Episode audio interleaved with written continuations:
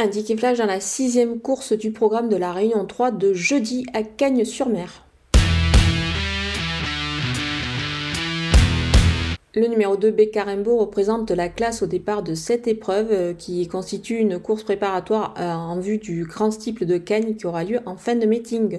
Cet excellent sauteur euh, sait tout faire, il devrait pouvoir s'imposer ce jeudi. Je me méfie également du numéro 4 Guédulou qui est tout simplement invaincu en deux sorties cette année. Il arrive avec beaucoup de fraîcheur donc je pense qu'il peut réaliser une belle performance ici. Vous pouvez donc jouer ces deux chevaux en couple et ordre.